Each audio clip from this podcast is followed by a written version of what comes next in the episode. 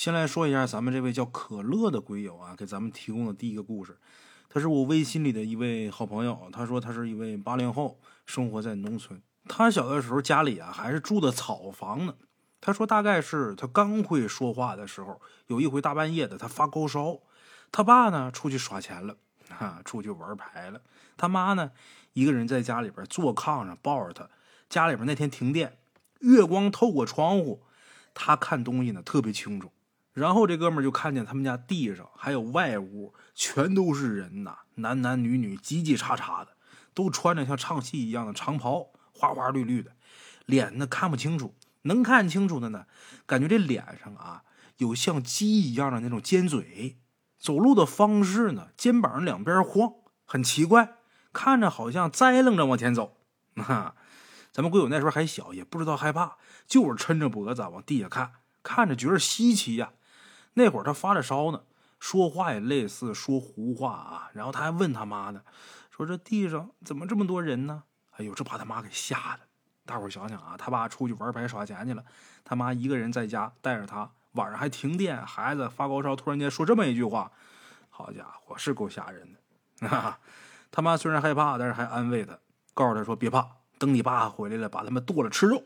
哎，等他再大一点有一回，咱们鬼友半夜醒过来，月光透过窗户照进来之后，他抬头看见他们家墙上有个老太太，这老太太的脑袋上还围了一个布条。那老太太呀，就直勾勾的看着他。咱们鬼友这时候就晃他爸胳膊，然后指着墙上说：“说爸爸，你快看，那块有个人，头上还包个布。”他爸一听他这么说，赶紧把他搂进被窝，说：“没有，没有，没有，赶紧睡觉，快睡。”后来啊，鬼友他爸。在村里边打听一圈，才知道，原来住在他们家这个房子里边的房主有一个老太太，这老太太就在他们家那屋的炕上死的，死的时候这脑袋上就围了个布条。哎，等再后来啊，咱们鬼友大半夜看见不干净的东西呢，就喊盆冲盆冲。到现在呢，咱们鬼友还有他爸妈都不知道这盆冲是什么意思。哎，但是呢。一看见这东西喊这个准灵，咱们鬼友问说：“大圣，你说这都是怎么回事呢？”哎，这其实就是小孩眼睛干净啊。有的小孩呢，生辰八字不是那么旺，再加上有病，再一个啊，小孩眼睛干净，让病这么一磨，这火力一低，能看见那些奇怪的东西，也就不足为奇了。那 好了，这是来自我微信里的这位鬼友，名字叫可乐啊，给大伙提供的咱们今天的第一个故事。好了啊，接下来给大伙儿说咱们今天的第二个故事啊。咱们今天这第二个故事呢，来自微信里一位叫太阳的鬼友，他这资料写的是河北保定，也不知道他是不是那儿的人啊。他说他父母啊，在他很小的时候就离婚了。咱们鬼友在小学五年级以前呢，几乎每年过年的时候都会回去他姥姥家待几天。这次他要给大伙提供的这个故事，就是发生在那个阶段，也是在他姥姥家。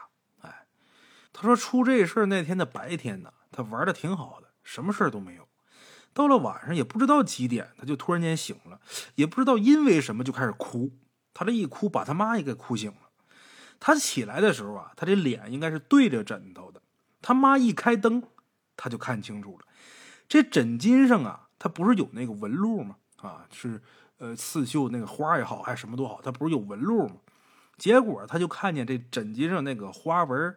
是一个一个大苍蝇、大蛾子，用线缝在上边哎，一看见这哭的就更厉害了。然后他妈就问他为什么哭呢？他就开始支支吾吾的，也说不清，就说这枕巾上面都是虫子。他妈也觉得不对啊，然后就打电话给他老姨，把他老姨他们都给叫过来了。他老姨跟他姥姥呢是一个村子的，他老姨他们过来之后啊，就把咱们鬼友给抱起来了。就这时候，咱们鬼友就看见啊，那床单那个边儿啊。是一个管子，里边呢，一个一个大蚂蚁都在里边爬。他一看见这个啊，就一直在哭。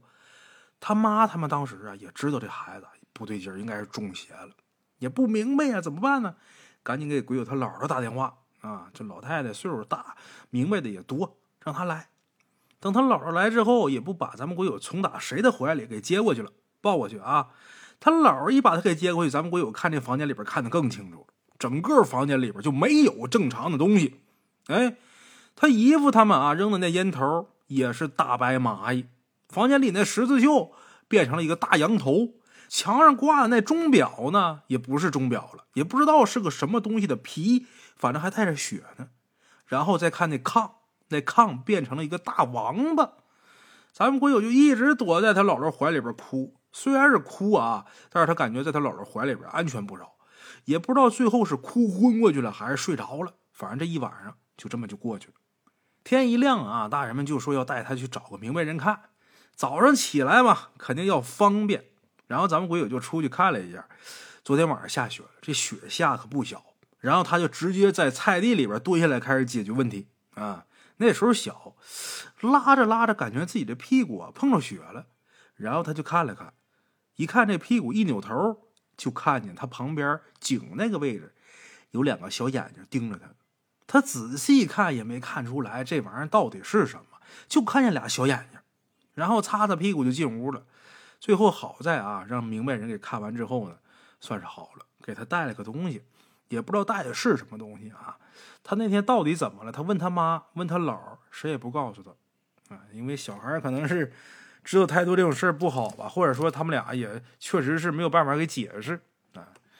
小孩啊，会出现这种情况，我估计可能有不少人家的孩子也都看见过啊。像能看见虫子啊，像能看见一些奇怪的东西，明明什么都没有，他能看见。快要去世的老人也能看见。哎，我记着我舅奶临终之前那天啊，临死那天，在他姑娘家坐那个炕上，就说这炕上怎么都是虫子？说他姑娘你怎么不收拾收拾炕啊？这怎么全是虫子？哎，其实炕上什么都没有，擦的干干净净的。在他眼里边就哪儿都是虫子。老人呐，管这种情况叫黄沙盖眼。哎，一旦要看见这个了，可能离死不远了。那，但一般小孩看见这个啊，多数问题都不大。老人看见这个，麻烦了，阳寿将近。啊，好了，这是来自我微信里的这位叫阳光的鬼友给大伙提供的这第二个故事啊。接下来呀，再给大伙说一个。今天要说的这第三个故事呢，是我微信里这哥们儿，他这微信名字是三个表情，这我也不知道怎么形容啊。他加我的时候，我是加过备注的。他在加我微信的时候，他微信名字叫“止语”，停止的止，语言的语，啊，止语。他的微信头像啊，挺有意思，是我佛如来的 logo 啊，胸前那个万字。他说他在以前那个医院做外科医生的时候呢，他碰见过这么一件事啊。这事情呢是发生在两千年的夏天，具体的日期呀他记不清了，他只记得是一个中午，在这位听众的家乡一条主路的十字路口那地方发生了一起车祸。这起车祸呢，造成一个女的当场被车给碾压致死。因为涉及到案件尸检，这尸体呢就停放在咱们国有工作的那家医院的太平间。当时啊，市公安局是没有法医的。只能请林业公安的法医过来帮忙，可是林业公安局呢也只有一个法医，像这种大型的解剖，一个法医独立完成，这显然是一个很困难的事儿。市局的刑侦队长呢就找到了咱们听众啊，他呢那时候是大学毕业了两年左右，刚参加工作，因为对解剖的兴趣，还有跟朋友的关系的原因，他就同意帮忙了。这个解剖的时间呢，张法医定到了第二天的中午。大夏天的中午，那是最热的时候，还是室外解剖。那个时间呢，咱们龟友说，也正是瞎眼萌出来吸血最多的时候。这个瞎眼萌，大伙都知道吧？学名叫牛虻。哎，因为这种昆虫呢，嗜血如命。然后咱们龟友就问张法医，为什么非得中午啊？早上凉快快的不正好吗？这张法医说啊，正午的时候阳气旺。哎，也许是因为职业的原因。这张法医呢也没多解释，因为这位死者啊是胸腹被碾压致死，所以要解剖这胸腔和腹腔。当时呢，胸腔整个大气盖，这腹腔也是开放式的，找出来各个脏器损伤的程度，拍了照片，取了证，计算了出血量，然后咱们国有关法医就一一的把取出来的这些内脏又放回了原位。之后又缝合了骨骼和肌肉的皮肤，然后复原了机体的原貌。哎，就在他帮忙解剖这具尸体的当天，那天晚上正好是咱们鬼友值门诊夜班那一天晚上啊，接诊、处理患者、收入院，一切都很正常。到凌晨一点多，患者少了，咱们鬼友呢也就脱了白大衣，合衣而卧。太累了，不知不觉的呢就进入了梦乡。迷迷糊糊当中，就听见有人敲值班室的门，一边敲还说：“大夫，我看病。”一听是一个女人的声音，咱们鬼友睡眼惺忪，起身穿上白大褂，把这房门打开。走廊里边这时候空空荡荡的，一个人也没有。他就寻思，可能是他起来慢了，患者呀去接诊室了。然后呢，他就去了接诊室，可接诊室呢也没人。考虑到可能是敲错科室门了吧。然后他就又回屋睡觉去了，刚要睡着，又有一阵敲门声。大夫，我要看病。又来这声音了，看来是刚才那患者啊，应该是被介绍回来了。再来一遍，穿衣服开门接诊，打开房门，又是跟上次一样，没人。之后他又回到床上躺下，心里边这时候感觉有点奇怪了，啊，觉察出有点异样了。然后他自己不自觉的就想，是不是跟白天解剖的那女的有什么关系呢？这敲门声，啊，胡思乱想，又睡着了。睡着睡着，门外那位又来了。这回咱们会有一下坐起身就开始骂：“你折腾你妈了个叉啊！你死也不是我把你给撞死的。”为了查明你的死因，我还得顶着烈日，忍着沾血乱飞虫子恶心我，还你一个公平的结论。你这样也能得到一个合理的补偿。况且你那器官我都给你放回去了，那皮肤和骨骼也给你缝好了，我没什么对不起你的呀。你作什么妖啊？即便是把你给切开了，不也是为你好吗？他妈不知好歹呀！开始骂，一顿卷，啊！骂完之后又躺下了，躺下之后又睡着了。自此一夜无话。哎，这敲门要看病，这女鬼再也没来。哈 我看到这儿，我在想啊，这要是个女鬼，还则罢了；这要真是一个来看病的病人啊，我估计这辈子都得有阴影。这大夫是疯了吗？我来看个病。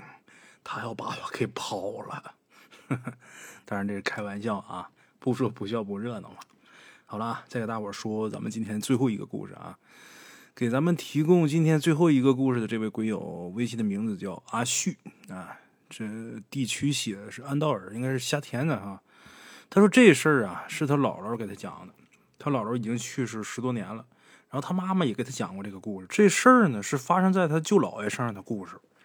他这个舅姥爷呀，年轻的时候呢当兵，啊，那会儿刚解放，刚解放的时候，那时候中国人民解放军那了不起，当兵的那身衣服啊，谁看了谁眼睛都直。那时候当兵可不像现在，那时候当兵特别牛。哎，部队晚上不是都得站岗吗？一班岗一班岗那么轮。哎，有一天呢，就轮到咱们鬼友他这舅姥爷站岗了。那天晚上阴天，这天上呢也看不见月亮，有那么几个星星稀稀拉拉的。而且那天天呢有点凉啊，刚立秋嘛，就跟咱们现在这个节气差不多。站岗那东西无聊没意思。当时应该是晚上九点多钟左右吧，他有点困啊，站那打盹儿。突然之间呢，从他眼前呢走过去一个人。当时感觉这人啊就是飘过去的。本来有点困打盹儿呢，这一下就精神了。仔细一看啊，真有人，是个女的，梳了一个大长辫子。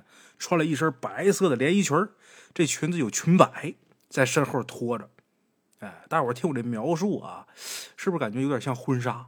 哎，这女长得个子特别高，大个儿。哎呦，看这身影啊，那个漂亮。虽然说看不见脸，但是从她这身材个头，也能想象到这女的长得绝对不能差。哎，再看这女的走路啊，走的可快了，特别轻盈。哎呦，感觉那个美呀！啊，好像仙女下凡似的。当时咱说那个年代，能看见这美女稀奇，不像现在啊！一打开抖音呐、快手啊，里边全是这美女。你甭管是美颜的还是啥整的啊，反正多的是。那时候想看见一个费了劲了。一看见美女都想多看几眼。咱们鬼友他这舅姥爷那也动心的啊，大小伙子哪有不动心的？咱不能说起色心吧，但是最起码的春心荡漾，这也是说得过去的。哎，于是乎呢，他这舅姥爷就追过去了。哎，咱正常人也就是在后边看看就得了啊。他舅姥爷这脾气挺脏性，胆儿挺大，直接就追过去了，费挺大劲才追到这女的身后。然后他就喊这女的，嗯，我估计当时肯定喊：“哎，姑娘！”估计是喊姑娘啊，你等一等，等一下啊，不可能喊美女啊。反正不管喊什么吧，他是喊这女的，他怎么喊这女的都不答应，也不停，这女的就刷刷刷往前走。鬼友他舅姥爷着急了，加快脚步啊，跟着这女的，跟上去之后，拿手拍了一下这女的肩膀，这一拍，差点没吓死。怎么的呢？他这一拍呀，这女的呀，真停下来了，哎，也回头看他。虽然回头了，但是身子没动，这脑袋一百八十度，嘎啦啦啦啦啦转过来了，舌头突噜一下伸出来了，耷拉到胸前，眼睛全是白眼仁，没有黑的，而且特别大。大伙想想那眼睛啊，有点像《植物大战僵尸》里面的僵尸子啊。没有眼神，就是个大白眼睛。哎呀，把鬼友他舅姥爷吓的。他身上当时有枪，他站岗呢，背着枪呢，枪里边有子弹呢，举起来朝着女的，梆就是一枪。哎，这一枪打出去之后，就听见一种奇怪的声音。什么声音呢？咱们会有描述啊，就类似于汽车急刹车那个嚓的声音。哎，然后伴随着一道亮光，就类似于咱们现在放烟花，把整个夜空都给照亮了。伴随着这一道亮光，这女的就消失的无影无踪。当时鬼友他舅姥爷吓坏了，胆儿再大也害怕呀，挺了好长时间，这人才缓过来，吓一身冷汗。这事儿啊，时至今日也没弄明白到底是怎么回事。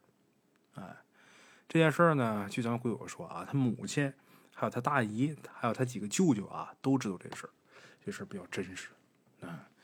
但是说白了，这个故事啊，他母亲知道，他这些舅舅啊，他姨他们知道，也都是从他他舅姥爷那儿听出来的啊。当时到底是什么情况，可能只有他舅姥爷自己本人才清楚到底是怎么回事儿啊。好了啊，这就是咱们今天这几个小故事啊。我是孙大圣，咱们今天这期故事就到这儿，下期见。